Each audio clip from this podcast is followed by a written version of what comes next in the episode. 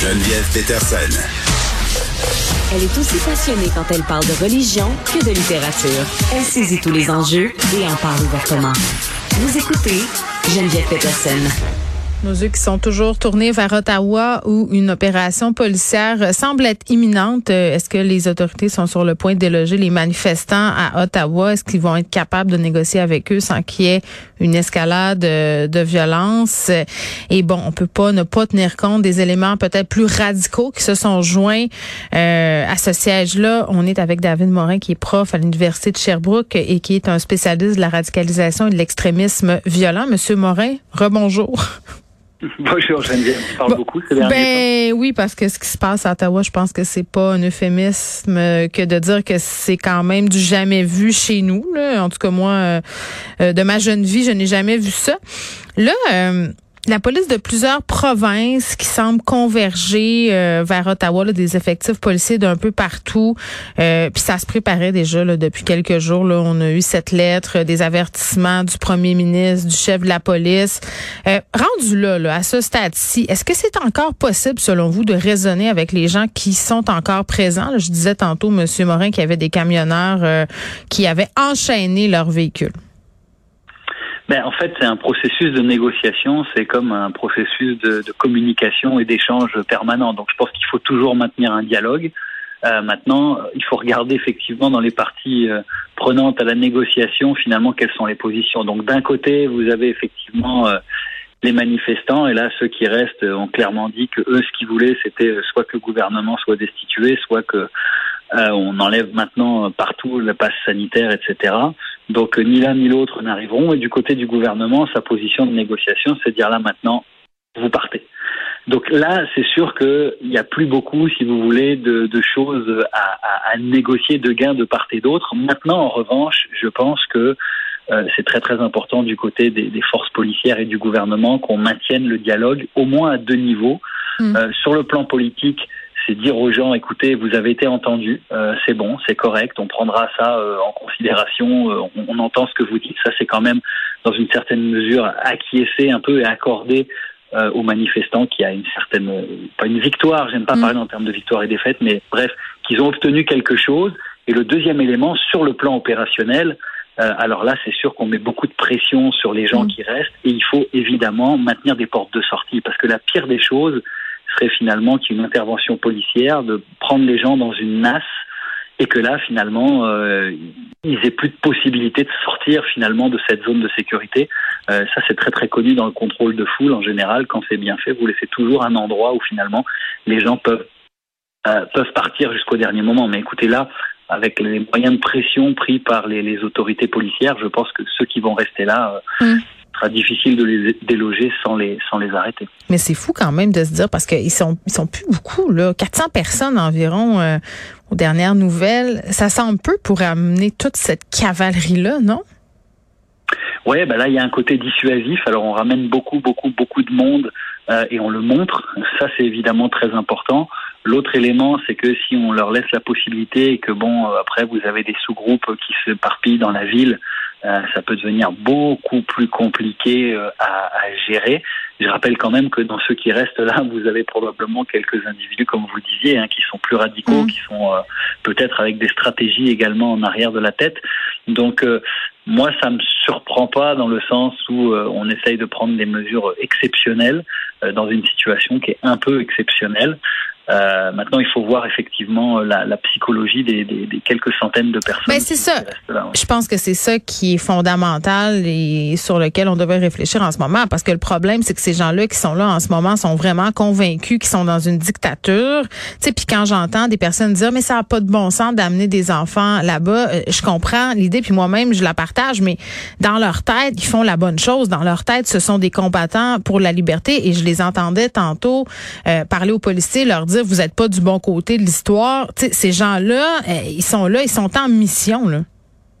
Absolument, absolument. Écoutez, euh, je rappellerai hein, quand il y a eu l'assaut du Capitole aux États-Unis. Alors on est dans un cas de figure complètement différent, mais mm. euh, les gens qui sont euh, compris d'assaut le Capitole sont convaincus aujourd'hui encore que eux sont les patriotes et qui sont du bon côté finalement de l'histoire. Mm. Et d'ailleurs, quand Trump dit qu'il va évidemment leur pardonner et abandonner toute poursuite possible si jamais un jour d'aventure il était réélu, etc. Mm. On, est un peu dans cette logique ici. D'ailleurs, le seul à avoir dit qu'il abandonnerait toutes les, chefs d'accusation contre les manifestants éventuellement, c'est Monsieur Bernier ici au Canada, il me semble, si j'ai bien vu passer un de ses messages dans les derniers jours. Ouais, bon, les chances qu'il se rendent dans une position où ça va être possible pour lui de le faire sont assez minimes. On va se dire ça. On est, d'accord, on est d'accord. Euh, mais donc effectivement, je pense que oui, vous avez raison de le souligner ici. Il y a une logique finalement jusqu'au boutiste de la part de ces gens-là et qui s'explique par le fait qu'ils sont convaincus. Mm. Mais ils font un sacrifice en fait, c'est ça, c'est ça qui se passe. Puis euh, là, euh, tu sais, on voit depuis quelques jours des discours, entre autres euh, des, des, vidéos qui sont faites par Patrick King, euh, par Tamara Lynch aussi, qui se plaît. Elle dit si je t'arrêtais demain, nanana, c'est la recette parfaite pour en faire des martyrs de leur mouvement. C'est ça, c'est ça aussi qui se passe là. Ben absolument, ils en sont là en fait. Eux, ils en sont là et si vous voulez, dans la, la, la stratégie depuis le départ. Mm. Euh, je pense qu'ils sont conscients qu'ils peuvent en arriver là, qu'ils vont en arriver là, et que finalement, ça va servir aussi euh, le mouvement de l'alt-right au Canada, parce mm. que oui, c'est ça. Euh, ce type de mouvement-là a besoin de figures de proue, a besoin de martyrs, a besoin de moments forts dans mm. finalement l'histoire de son de son de son essor, etc. Donc c'est exactement ce à quoi euh, on est en train d'assister. Oui, puis ça fait partie de leur mythologie. Et parlant de light right, euh, parlons du mouvement accélérationniste aussi. On en a un peu parlé l'autre fois. Mais est-ce que vous pouvez nous expliquer euh, pourquoi les gens qui sont là, qui adhèrent, bon, à, cette idéologie-là, pourraient, si on veut, en être venus à s'armer, pourraient causer, si on veut, pourraient s'opposer là à la réponse policière dans les prochains jours? Oui, alors là, ce sont des mouvements un peu différents. C'est-à-dire que vous avez euh, une Madame Lich, effectivement, qui, elle, par exemple, va appartenir euh, à la droite très conservatrice, mhm. assurément euh, anti-fédérale un peu, anti-gouvernement libéral, etc. Et puis, vous avez encore plus à la droite, donc là, vraiment des groupements d'extrême droite qui sont clairement extrémistes, qui, eux, finalement, adhèrent effectivement à cette idéologie accélérationniste, qui, en gros, dit ceci, elle dit, il faut accélérer l'effondrement du système pour finalement provoquer une révolution qui va assainir le système.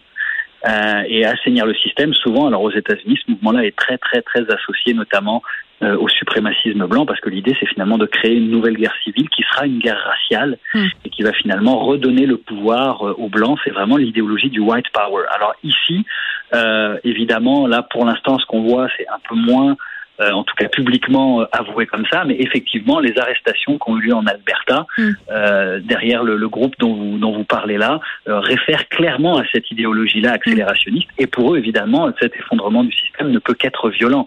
Euh, ça passe pas par, si vous voulez, mm. un réversement constitutionnel en fait. Selon vous, Monsieur Morin, est-ce que ces gens-là, les derniers qui persistent et signent, est-ce qu'ils vont s'en aller pacifiquement? C'est quoi votre pronostic?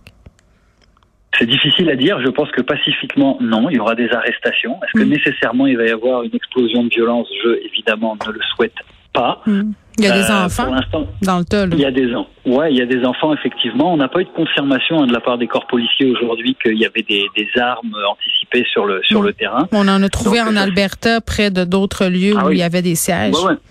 Oui, oui, tout à fait, avec des arrestations. Donc, euh, mm.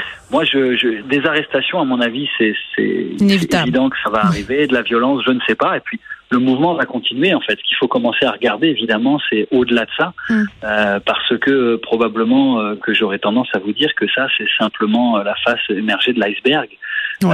c'est un événement marquant sur le chemin de l'essor de l'alt-right au Canada. Ils ont compris euh, ce qui s'était passé, comme vous et moi euh, là. Et puis euh, ce genre de mouvement va se reproduire. Il y a une augmentation hein, des manifestations qui dégénèrent en Occident. ça a été bien documenté depuis cinq ans. Des manifestations violentes, pas juste associées à la droite d'ailleurs. Euh, elles peuvent aussi, euh, dans un certain cas, être plus complexes, comme on a vu les gilets jaunes en France, etc. Donc, à mon avis, il va surtout falloir que le Canada se pose la question de savoir comment maintenant hmm. euh, on va gérer. Oui, je pense qu'on on a sous-estimé la menace que ça représentait un peu trop longtemps. Il y avait beaucoup d'experts qui brandissaient des drapeaux rouges, mais bon, quand il se passe rien, c'est pas tentant de faire quelque chose. On va se souhaiter que ça se termine de la moins pire des façons possibles. Disons ça comme ça. David Morin, merci, qui est un spécialiste de l'extrémisme et de la radicalisation.